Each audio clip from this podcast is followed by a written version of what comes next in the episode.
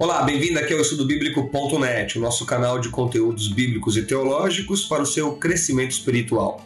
Hoje nós vamos falar sobre um cristão, um líder cristão do segundo século que tem como nome Irineu. Vamos falar sobre Irineu de Leão. Esse é o tema, portanto, do vídeo de hoje aqui no canal EstudoBíblico.net vamos conhecer um pouquinho a respeito deste importante pai da igreja do segundo século da nossa era, que teve um papel fundamental uh, no combate às heresias, no combate à pregação errônea que era feito a respeito do evangelho. Vamos conhecer um pouquinho, portanto, a respeito de Irineu de Leão. Bem, Irineu foi um líder e teólogo cristão que viveu entre os anos 125 a 202 depois de Cristo, tá? Ele nasceu na cidade de Esmirna, na Ásia Menor, e, e tornou-se depois o bispo de Lyon, na França. Há poucas informações sobre a sua vida, mas os seus escritos eles são importantes devido às citações que ele fez dos pais da igreja e também devido aos seus ataques contra o gnosticismo. Irineu, portanto, é um, um pai da igreja do segundo século que teve um papel fundamental uh, na consolidação da fé cristã uh, no ambiente daquele tempo. Tornou-se presbítero da igreja de Lyon, que é, portanto, na região da França, mas por razões desconhecidas foi para a Gália. Em 177 d.C., no decurso da controvérsia montanista, ele foi a Roma como representante da igreja de Lyon, a controvérsia montanista foi um debate teológico que surgiu uh, por influência de um líder cristão conhecido pelo nome de Montano e que acabou gerando alguns conflitos dentro da igreja do segundo século. Uh, nesta época, por volta do ano 177 depois de Cristo, quando uh, Irineu vai até Roma, eclodiu uma perseguição contra as igrejas de Leão e de Viena, quando Potino, que era bispo da igreja de Leão, acabou sendo martirizado.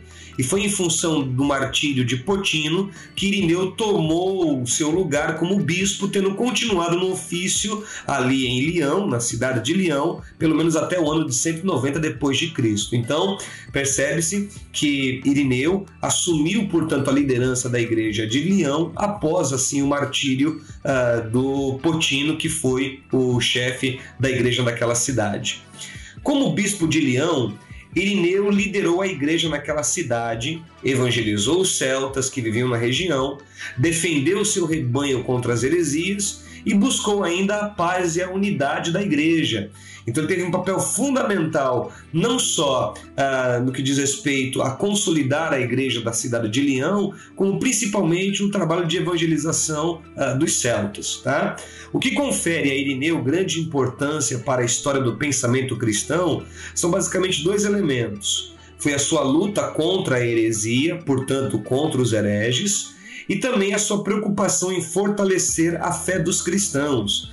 Nós temos que entender que no segundo século da nossa era, a fé cristã tinha um enorme desafio de prevalecer frente aos combates que ela enfrentava diariamente combates de natureza uh, de doutrina, que era, portanto, as influências das heresias, e também os combates de perseguição que ocorriam uh, sobre a igreja vez ou outra.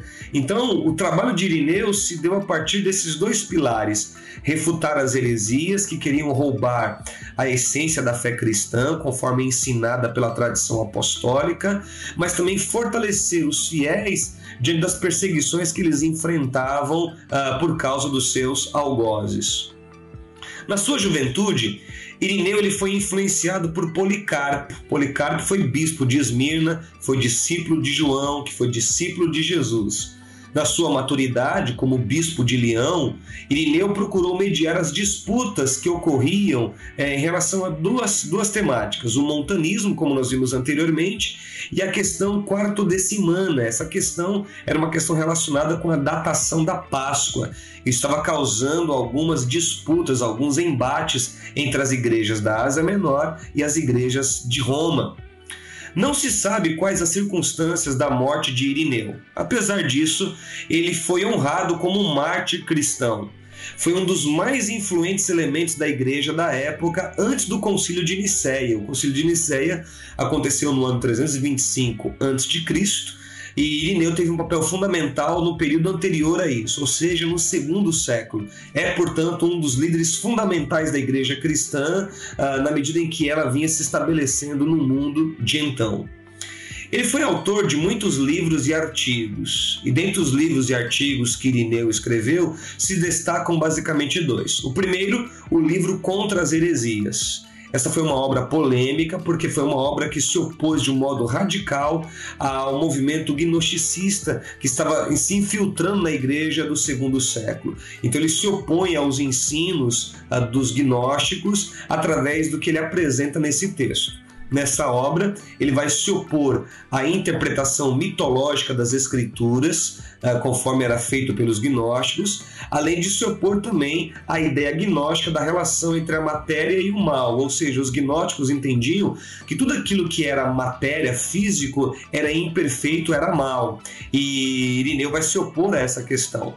Além disso, ele também se opõe, ah, de um modo contrário, àquela perspectiva espiritualizante da escatologia gnóstica, ou seja, nesta obra contra as heresias, o Irineu ele vai confrontar os ensinos errôneos que o gnosticismo começava a disseminar em várias comunidades cristãs do segundo século.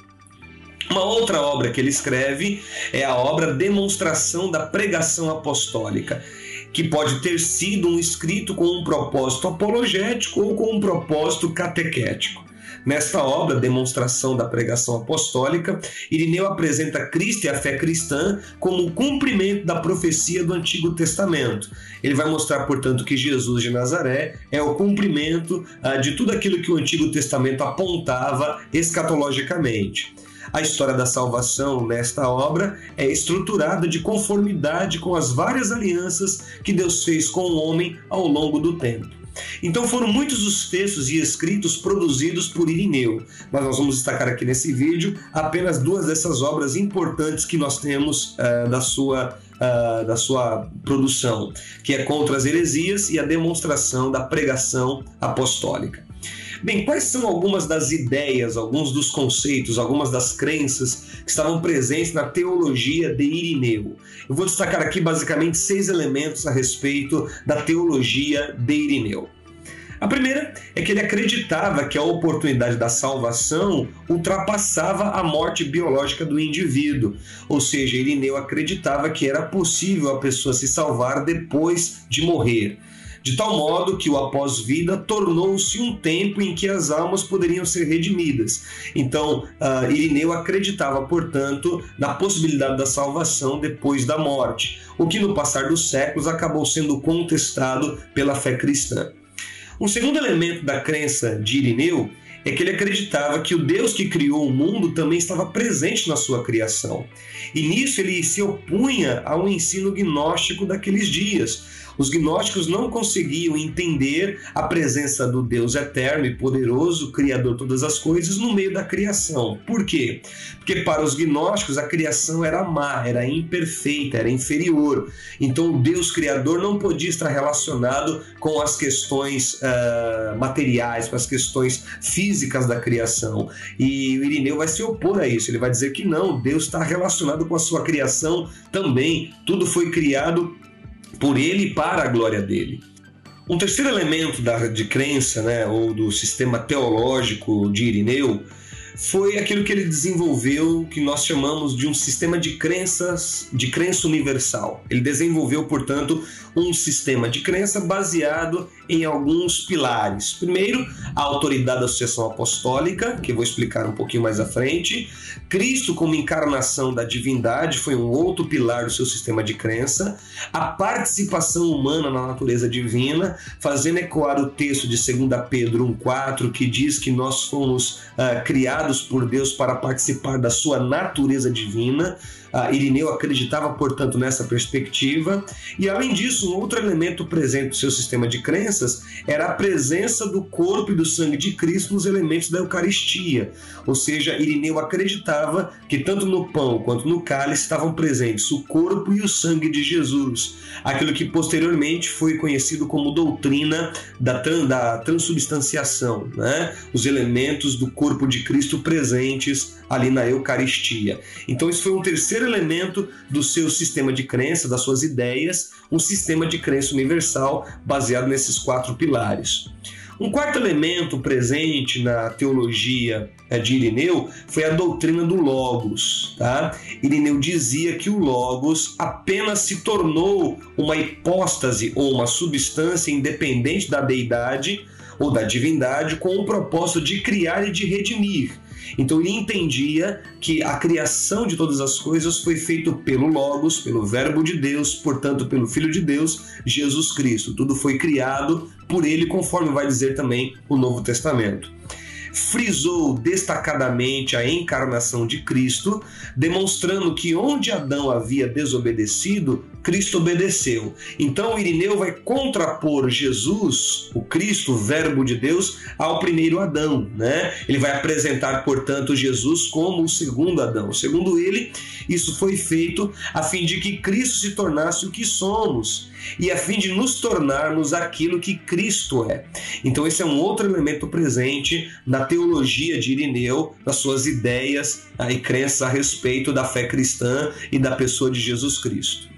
Para Irineu, o Cristo plenamente divino tornou-se plenamente homem, a fim de resumir em si mesmo toda a humanidade. Então, aquilo que nós hoje acreditamos a respeito da pessoa de Jesus, 100% Deus, 100% homem, tem raiz lá no pensamento também de Irineu, assim como de outros pais da igreja do segundo século.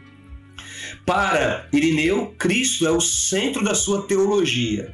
Então, a teologia do uh, líder cristão do segundo século, Irineu de Leão, tem como cerne a pessoa de Jesus. Para ele, Jesus é a base para a continuidade entre a, entre a criação e a ressurreição.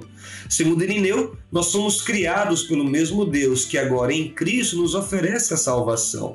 Portanto, para Irineu, em Cristo, aquela imagem, segundo a qual e pela qual fomos criados, veio habitar entre nós. O Verbo, portanto, se fez carne.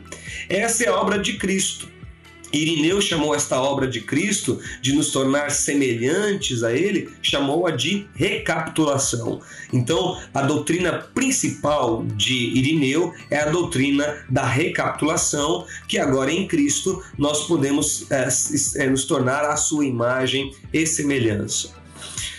Cristo, portanto, no pensamento de Irineu, tornou-se o cabeça de uma nova humanidade. Aquilo que Paulo vai afirmar uh, lá em Romanos capítulo 5, né? É, de que em Cristo Jesus nós somos feitos uma nova criação, assim como também lá em 1 Coríntios uh, Irineu vai reafirmar. Ele vai apresentar Jesus de Nazaré, o Verbo de Deus, o Cristo de Deus, como cabeça da nova humanidade, onde parte da onde há aquela ideia de que a partir de Jesus, a partir do Cristo encarnado, Deus está levantando, Deus está reconstruindo uma nova humanidade. Cristo superou a Adão. Cristo obedeceu, Cristo cumpriu o propósito redentivo de Deus para com a raça humana e a partir dele Deus está criando uma nova humanidade.